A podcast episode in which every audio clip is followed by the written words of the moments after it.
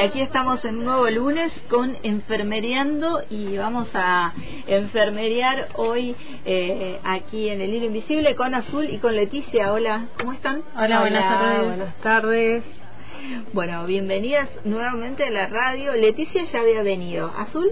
Primera vez. Primera vez que viene a, este espacio de enfermereando. Hoy con un eh, tema interesante y que no es muy charlado, creo, ¿no? Totalmente, bueno, ¿de qué vamos a hablar hoy? Hoy vamos a hablar de la gestión menstrual, por qué es importante y cuáles son los métodos alternativos para poder gestionar la menstruación con un libre impacto ambiental y también de una forma más económica para el libre acceso de toda la población. En nuestro caso trajimos un par de apartados de las formas o elementos para la gestión menstrual que se pueden encontrar más fácilmente en, los mercados o en algunas eh, tiendas, emprendimientos. Y vamos a empezar hablando un poco sobre qué es la menstruación como para darle un, inicio, ¿sí? La menstruación, dicho en, en, palabras más simples y para todos, es un proceso fisiológico por el que las mujeres, o por lo menos las uteroportantes, eh, eliminamos todos los meses un óvulo maduro que no es fecundado junto con sangre y es eliminado por la vagina. ¿sí? Todos los meses tenemos este proceso fisiológico siempre y cuando no se dé la fecundación. Eh, cuando hablamos un poco de higiene y gestión menstrual, lo que podemos decir es que son todas aquellas políticas que nos ayudan a poder transitar la menstruación mes a mes de una forma cómoda, accesible y también respetando los derechos que tenemos, tanto laborales como eh, de poder compartir otros espacios sin que la menstruación sea un conflicto, ya que es inevitable, ¿sí? También podemos decir que el concepto más amplio de salud e higiene menstrual se construye sobre esta base y abarca tanto el manejo de la higiene menstrual como los factores sistémicos que vinculan la menstruación con la salud, el bienestar, la igualdad de género, la educación, la equidad, el empoderamiento y los derechos. Y una vez dicho esto, vamos a hablar un poquito de la economía que tiene que ver con el costo que tenemos las mujeres que menstruamos. Hicimos un par de cálculos como para tener en cuenta cuánto es eh, el factor económico que desperdiciamos mes a mes utilizando los métodos de gestión menstrual que nos impone, porque de cierta forma es una imposición, el mercado tanto farmacéutico como los mercados tradicionales. Em, antes de empezar con, con, la parte de los números, nosotras buscamos, como había dicho antes, elementos de gestión menstrual que puedan ser reutilizables y con bajo impacto ambiental, justamente porque disminuyen un montón el costo económico para nosotras las mujeres. Entonces, eh, diciendo esto, los cálculos que hicimos, así a grosso modo, eh, decir que en primer lugar el costo que implica la menstruación amplifica las desigualdades sociales, claro está, porque no todas tienen acceso a las mismas formas de gestionar la menstruación y tampoco con las mismas comodidades, porque no es lo mismo usar una toallita que sale 10 mil pesos el paquete que usar una toallita que sale 2 mil. Entonces, para quienes no tienen acceso a, la a esa comodidad, obviamente gestionar la menstruación es un poco más incómodo desde todos los ámbitos. Eh, es por eso que hicimos estas cuentas que podemos decir que con los elementos de más bajo costo que encontramos en el mercado para poder gestionar la menstruación, podemos decir que una mujer que menstrua todos los meses de forma regular tiene un gasto fijo mensual de entre 5.500 pesos y 9.400, diciendo que son los elementos de más bajo costo. Mientras que eh, tenemos un gasto anual con estos mismos elementos de entre 900.000 a 100 mil pesos, ¿sí? Por persona que usan toallitas de bajo costo. Por otro lado, para aquellas mujeres que usan tampones, se estima que hay un gasto mensual de entre 18 mil y 19 mil pesos por persona. Em, y también tenemos que la pobreza está muy feminizada porque es un, un espacio de la sociedad que está compuesta mayormente por mujeres y que muchas mujeres enfrentan obstáculos para acceder a los elementos de gestión menstrual. Estas barreras tienen implicancias tanto para la salud, la educación y el trabajo. Y también, por otro lado, los elementos que buscamos nosotras como para poder ofrecer y concientizar del uso de elementos de gestión menstrual que sean reutilizables, podemos nombrar a la copita menstrual que tiene un, costo aproximado de entre 10.000 a 20.000 pesos, depende de la marca, y que tiene una duración de por lo menos 10 o más años si es que se le da el uso adecuado. Como sabemos que es de silicona médica, que igual mi compañera ahora lo va a ampliar, no es un elemento que se pueda romper fácilmente, entonces, bueno, disminuimos un montón el costo de la gestión menstrual utilizando este elemento. También tenemos las toallitas de tela reutilizables, que son lavables como los pañales de aquella época, entonces para nosotras nos soluciona mucho tener por lo menos cinco toallitas lavables y no tener que comprar y desechar constantemente.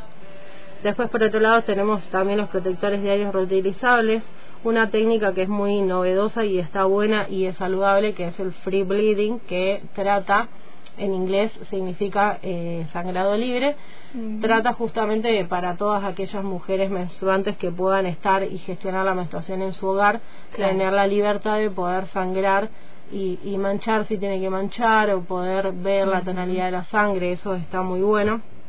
Y también algunos elementos para el alivio del dolor como pueden ser las almohadillas de semilla, los baños de vapor, los masajes relajantes en la zona, también para disminuir el costo porque usando estos elementos podemos bajar un poco el consumo de la industria farmacéutica. Claro, porque hay como dos, hay dos industrias, ¿no? Que eh, se aprovechan de nuestra situación. Exacto. Eh, una es eh, todas estas que, que, mencionabas, el tema de las toallitas y demás, y la otra es la farmacéutica que te vende una cantidad de, métodos para aliviar este, los dolores inmediatamente más rápido. Este es otro más rápido aquel. Y digo, hay como dos mercados eh, que se mueven importantes alrededor de Y que son muy explotadores también, porque se aprovechan de una de la fisiología femenina que no, no la podemos evitar entonces se hace un negocio entre la industria farmacéutica y la industria normal para poder entre los dos sacar el mayor beneficio posible frente a una situación que es inevitable.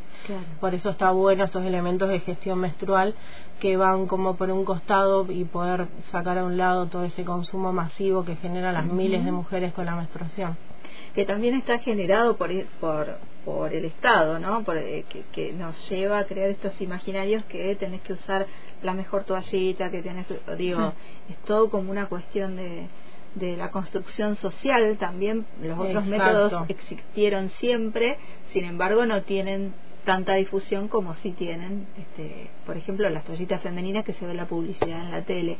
Ahora, después de bastante lucha, pienso, ¿no? Se ha podido siempre lucha de la parte de las mujeres que se ha podido como poner en, visible, hacer visible los otros métodos. Que está, Exacto, como decíamos, es una industria que abarca todo este consumo masivo desde varios lados. Primero desde lo que es marketing y publicidad, después de lo que es el alivio del, dolor con las farmacias, los mercados que ofrecen miles y miles de fórmulas, toallitas, colores, marcas, tamaños, cuando en realidad nada de eso es necesario porque la gestión menstrual es atravesar la menstruación de la mejor manera y más cómoda posible, sin necesidad de, que sea más caro, de que sea más grande, más brilloso y bueno. Es que se encargan también de invisibilizarlo todo el proceso de la menstruación, con esto de que, bueno, las toallitas ahora vienen con perfumes, ahora son más discretas, ahora te podés puedes consumir un montón de analgésicos para que no se note que estás menstruando, que tienes dolor. Eh, entonces, bueno, esto viene de hace muchísimos años y es como también un poco de volver a las raíces, ¿no? Volver a, esto de la tela de algodón que antes se utilizaban. Esto de las toallitas descartables eh, se empezó a, a poner y a salir al mercado en 1920 y antes de eso nosotros utilizábamos eh, eh, ropa interior para la menstruación, que ahora se le da ese nombre, pero antes era apartar dos o tres para, para esos momentos del mes y, lavarlos, eh, que tratar de que sea de algodón y después lavarlos bien, pero siempre eh, de manera, digamos, reutilizable sin ser consciente que era reutilizable y que se iba a venir todo esto, ¿no? De las tallitas. Y bueno, y ahora lo que se trata de hacer es volver a esa ropa interior reutilizable, pero con una mayor comodidad y además con un mejor diseño, digamos, que se pueda utilizar y que sea cómodo, no en típico bombachón o truza. Y, y, además de que sea 100% algodón, que se trate de, ser hipoalergénico y además de, de tener varias capas de, de, algodón, tiene entre medio una capa de, de, un tipo de plástico flexible similar al, al hule, que eso hace que no traspase y se manche la ropa. Claro. Eh, bueno, y además tiene una capacidad increíble porque se compara con varios tampones. Claro. Eh, que eso también va, va a depender obviamente del flujo de cada persona. eh, después tenemos las toallas higiénicas lavables que son muy similares a, a la ropa interior eh, para menstruar, pero es eh, con un tamaño más, como se le dice en el mercado, anatómico vienen varios tamaños y también depende de eh, la cantidad de, de flujo que, que, tenga cada, cada persona menstruante, ¿no?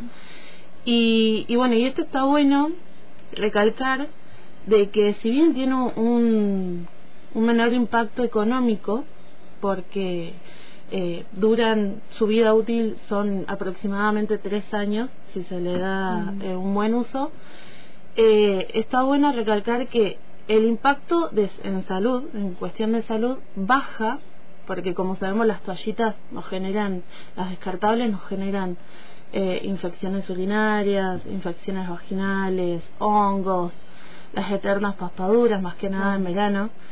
Eh, tenemos que llevar un, un, correcto uso de las toallitas eh, ecológicas, porque primero cuando las compramos tenemos que lavarlas antes de hacer el primer uso, las tenemos que lavar con un jabón neutro y dejarlas sacar al aire. Pero ¿qué pasa? En nuestro querido valle tenemos vientos y eso genera que se llene de tierra, de ácaros y bueno, se trata de secar dentro de la casa. Claro. Y después, como tip ah, que me recomendaron por ahí, es plancharlas claro. para eliminar los ácaros. Uh -huh. eh, porque también nos puede generar lo mismo que nos genera en, en claro. menor, el mucho en menor grado, no es, tan no es sintético. claro, en menor grado, eh, estas infecciones.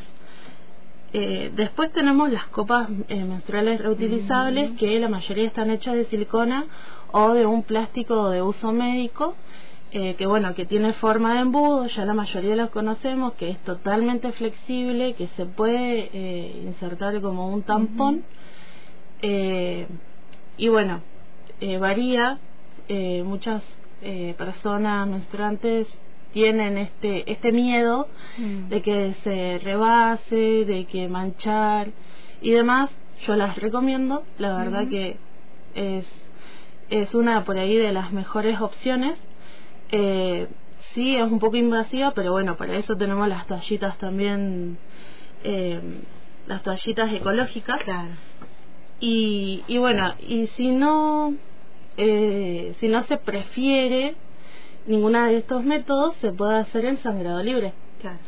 Que bueno, este método también se utiliza, algunas personas lo utilizan como, como parte de un movimiento de, de que de sacar eh, este estigma que se hace no de la menstruación y en decir bueno este mes me viene me mancho es totalmente natural Claro, es algo que, natural. claro que no se invisibilice más eh, pero así también como estas personas lo utilizan para este tipo de movimientos que está genial hay personas que lo utilizan porque no les queda otra Claro. entonces ahora se le pone un nombre que es sangrado libre, pero hay muchas personas eh, que por una cuestión económica no, no pueden eh, comprarse toallitas ni descartables y mucho menos higiénicas, eh, higiénicas eh, reutilizables y no les queda otra que exponerse a este sangrado libre que bueno, que corta todas las actividades diarias. ¿no? El no salir porque me voy a manchar y, y demás. Así que bueno, eh, estuve buscando y sé que actualmente existe un, programa de ingestión menstrual que lamentablemente está solamente para las personas que trabajan en, en el Ministerio de Transporte, pero me parece eh, bastante bueno eh, traerlo a este espacio para que sirva también como fomento, ¿no? Para los demás ministerios, que no se quede solamente en un programa nacional para un organismo, sino ¿Y qué que... es ese programa en ese, en ese lugar? Este programa de, gestión menstrual eh, hace campaña y entregan kit de, de toallitas reutilizables, de copita menstrual, eh, y además eh, hacen talleres sobre la gestión menstrual es genial, se pueden inscribir, pero solamente las personas que trabajan en el Ministerio de Transporte. Está bueno que se utilice y que, que se fomente, ¿no? Para para la nación, claro, para que se copien otros ministerios. Claro, y que llegue también al municipio y que además de ser para las personas que trabajan dentro del organismo, también sea eh, de libre acceso. Claro. Y además de entregar el kit, está genial porque hacen campañas y dan información sobre la gestión menstrual, que es tan importante y es tan invisibilizada. Pensaba en la importancia también de la, de la ESI, por ejemplo, en las escuelas públicas, en nuestras escuelas públicas, eh, que también eh, vinieron como a, a, desarmar un poco este, este estigma y a, y a laburar desde, eh, desde esta mirada, que la, la menstruación es algo natural y se empezaron, yo recuerdo en las escuelas, eh, empezaban a, armar el botiquín y antes en los botiquines no existía las toallitas higiénicas. No, para nada. Eh, y después empezaron a, a, existir las toallitas y después empezó la seño a, a laburar la ESI desde otro lugar y empezó a explicar lo de la copa. Digo, cómo también este, la, educación pública va eh, aportando a esta transformación que está buenísima y la importancia de la ESI eh, para defenderla dentro de las escuelas. ¿no? Sí, y desde el inicio, desde las primeras edades, porque también le sacas el susto a las niñas. Y darle las opciones. Totalmente. Bueno, chicas, ¿algo más? No, estamos. Podríamos seguir charlando de esto. Ahora nos preparamos el mate y seguimos. bueno, eh, gracias por estas informaciones eh, de hoy. Gracias por el espacio. Muy interesante y bueno, nos volvemos a encontrar en el próximo Enfermeriando. Ya estamos ahí en el último mes. Sí, ya nos queda Les queda eh, poco para transitar, así que bueno, gracias eh, ahí a, a los compañeros también que están eh, escuchando del otro lado. Sobre restos de cristal de este tiempo no tan bello, porque solo no estás. Danza sobre antiguas cenizas, sobre todas tus heridas, sola no estás. Si la imagen de tu espejo ya no está, ¿será que estás? Aprendiendo a caminar.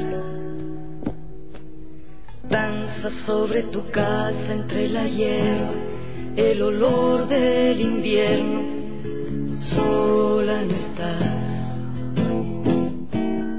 Danza bella niña, pequeña niña, distorsiones del tiempo, sola sobre el humo que cubrió la luz de nuestra ciudad. Y aunque duela, no lo podemos modificar. Danza sobre el dolor que la danza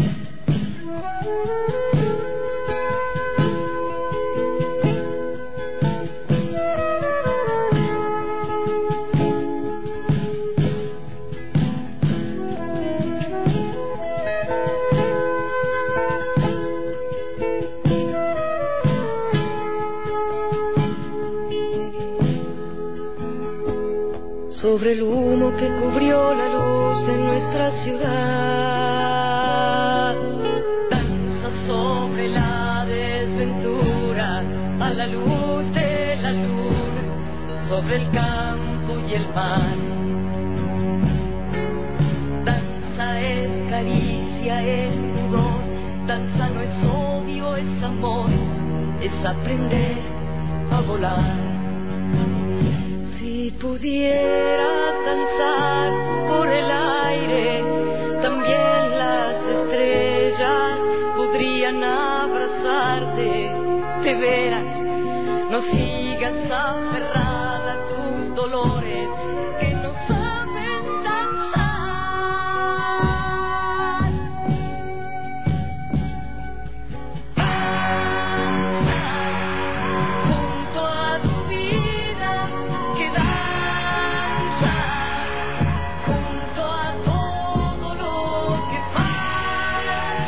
Estamos escuchando a Marilina Ross con Danza.